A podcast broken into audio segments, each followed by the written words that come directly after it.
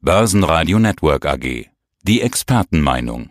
Ja, guten Tag, meine Damen und Herren. Mein Name ist Christian Henke. Ich bin Senior Market Analyst bei IG Europe in Frankfurt. Die Börsen sind sehr gut gelaufen und das trotz Corona, vor allen Dingen in den USA. Dort steigen die Neuinfektionen ja ganz besonders an. Jeden Tag neue Rekordneuinfektionen.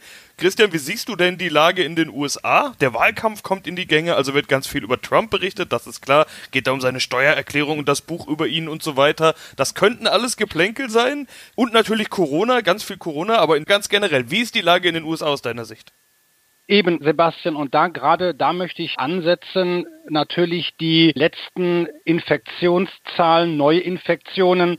Ich habe das gerade mal auf dem Bildschirm. Da liegen wir in den Vereinigten Staaten schon mittlerweile bei 3,2 Millionen. Vor wenigen Tagen waren es drei Millionen, was traurig genug ist. Und das wird war und dürfte auch weiterhin das zentrale Thema an den Finanzmärkten sein. Wir haben das jetzt auch in dieser laufenden Woche auch hier in Deutschland gesehen kommen negative Nachrichten aus den USA hinsichtlich der Pandemie, drückt das die Stimmung der Anleger. Warum?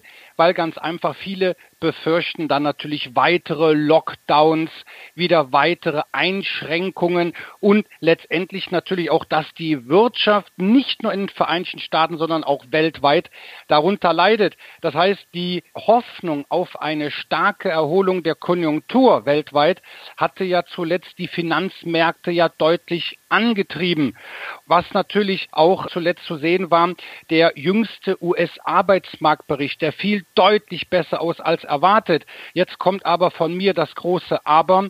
Die Daten wurden nur bis zum 15. Juni berücksichtigt und danach kam es dann in Florida in Texas und anderen Bundesstaaten wieder zu einem doch deutlich stärkeren Ausbruch des Virus. Das heißt, diese Zahlen sind noch gar nicht berücksichtigt und das heißt, wie sieht dann demnächst der US-Arbeitsmarkt aus? Also wir haben momentan genügend mögliche Belastungsfaktoren. Ja, und natürlich auch, wie du schon gesagt hast, steht jetzt in der kommenden Woche die Berichtssaison im Haus und da werden wir natürlich erstmal abwarten müssen, wie war letztendlich das zweite Quartal und ein Teil des zweiten Quartals war ja schon durch Covid-19 beeinträchtigt. Ja, die Fundamentaldaten, die müssen diese Vorschusslorbeeren der Börse jetzt eben erstmal bestätigen. Die Berichtssaison, die startet ja traditionell in den USA mit, nicht mehr mit Alcoa. Alcoa schaut man nicht mehr so sehr an wie früher. Früher hat man immer gesagt, Alcoa, jetzt geht die Berichtssaison los. Jetzt sind es eher die Finanztitel in den USA, JP Morgan, Citigroup, Goldman Sachs und Co. Aber noch spannender, viel mehr im Fokus sind ja die Fang-Aktien, die großen Tech-Werte, wir kennen sie alle, Apple, Facebook, Alphabet und Co. Was erwartest du von den Fang-Titeln? Wird das eine gute Berichtssaison? Ja, das bleibt abzuwarten. Was man aber jetzt, Sebastian, sagen muss, ist gerade in den letzten Tagen, wir werden auch gleich auch noch kurz auf den Nasdaq 100 eingehen, war zu beobachten, dass komischerweise die Anleger nicht unbedingt ins Gold, also in den Goldpreis geflüchtet sind als sicherer Hafen, sondern in Technologieaktien. Und gerade die Fang-Aktien, also Facebook, Amazon, Netflix und Google, die jetzt aber Alphabet heißen, die konnten natürlich deutlich zulegen, weil das sind sogenannte, auch ein neues Wort, Stay-at-Home-Aktien.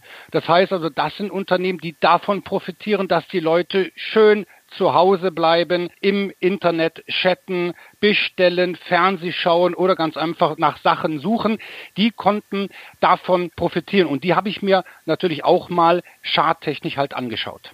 Ja, wo fangen wir an? Wer ist für dich der interessanteste? Ich möchte jetzt im Grunde eigentlich der Fähre halber jetzt keinen Wert besonders rausziehen. Zwar nicht unbedingt eine Fang-Aktie, aber Apple sieht charttechnisch sehr gut aus.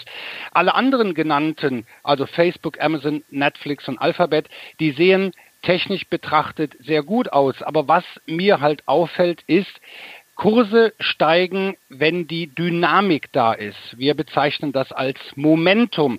Und da sehe ich momentan die Schwachstelle auch beim Nasdaq 100 gerade diese Dynamik, das Momentum hat in den vergangenen Tagen seit Montag trotz neuer Höchstkurse nachgelassen.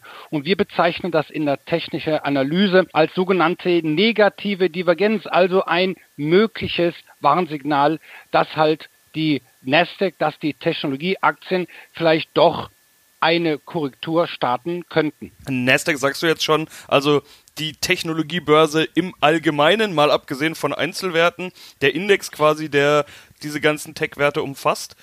Wie sieht's denn da aus? Da wissen wir ja, Corona-Folgen, Corona-Crash gab es da gar nicht, sondern stattdessen neue Rekorde über Rekorde über Rekorde? Ja, also großartig einen Crash oder so eine Kursimplosion, wie wir das bei den großen marktbreiten Indizes gesehen haben, nicht nur in den Vereinigten Staaten, logischerweise auch in Europa. Das war ganz einfach beim Nasdaq nicht zu sehen. Zwar haben wir mal im Juni auch noch mal so einen Rücksetzer gesehen, eine Korrektur oder Mini-Korrektur vielmehr. Aber diese Korrektur hat der Nasdaq eigentlich genutzt, um halt dann im Anschluss wieder deutlich zuzulegen, die 10.000 Punkte Marke zu überwinden. Und auch wenn wir uns aktuell anschauen, ja, so richtig nach unten will der Nasdaq 100 überhaupt nicht. Ja, und auch das Stichwort marktbreit greife ich gleich noch auf. Wir schauen uns mal den Marktbreitenindex in den USA an. Das ist der S&P 500. Wie sieht's da aus? Ja, da sieht es natürlich nicht so rosig aus. Auch der Dow Jones, der ja eigentlich sehr viel Beachtung findet, aber letztendlich Marktbreite betrachtet, das ist natürlich der S&P 500, wie der Name schon sagt. Dort sind 500 Unternehmen in den Vereinigten Staaten zu Hause. Und ja, auch hier sieht man zuletzt in den letzten Tagen so richtig lustlos die Dynamik ist zurückgegangen und heute zum Beispiel, gerade wo wir jetzt hier äh, miteinander reden, ja, läuft der Kampf um eine sehr wichtige Unterstützung. Ich darf sie mal nennen. Das ist bei 3138 Punkte. Da streiten sich jetzt Bullen und Bären. Darunter sollte es natürlich logischerweise nicht gehen dann müssten hier einige gleitende Durchschnitte ins Geschehen eingreifen. Wichtig wäre schon, dass bis zum heutigen Ende der Handelssitzung, bis zur Schlussglocke, diese Marke verteidigt wird. Und natürlich wünschenswert wäre auch, wenn sich der S&P davon wieder nach oben entfernt und dann die jüngsten Hochs bei 3230 circa dann auch wieder hinter sich lässt. Wie wichtig wird jetzt die Berichtssaison? In der kommenden Woche geht's ja los, wie ich schon gesagt habe, der Startschuss. Wie wichtig wird das jetzt tatsächlich? Oder sagen wir mal umgekehrt, kann eine gute Berichtssaison die Corona-Sorgen etwas dämpfen? Auf alle Fälle. Aber natürlich muss man hierbei sagen, dass, wie ich schon erwähnt habe, die Corona-Krise Covid-19 ja so den Startschuss im Ende Februar hatte, dann im März. Das heißt also, die Frage ist, inwieweit wurden die Unternehmen davon betroffen? Nicht nur in den Vereinigten Staaten, auch hierzulande, wenn die Berichtssaison beginnt, dürften die Zahlen sehr genau beobachtet werden. Wenn ich als Beispiel hierzulande mal Bayersdorf nenne, bedingt durch Corona Umsatzeinbruch im zweistelligen Prozentbereich. Dagegen konnte SAP sehr gute vorläufige Zahlen, was den Umsatz angeht, berichten.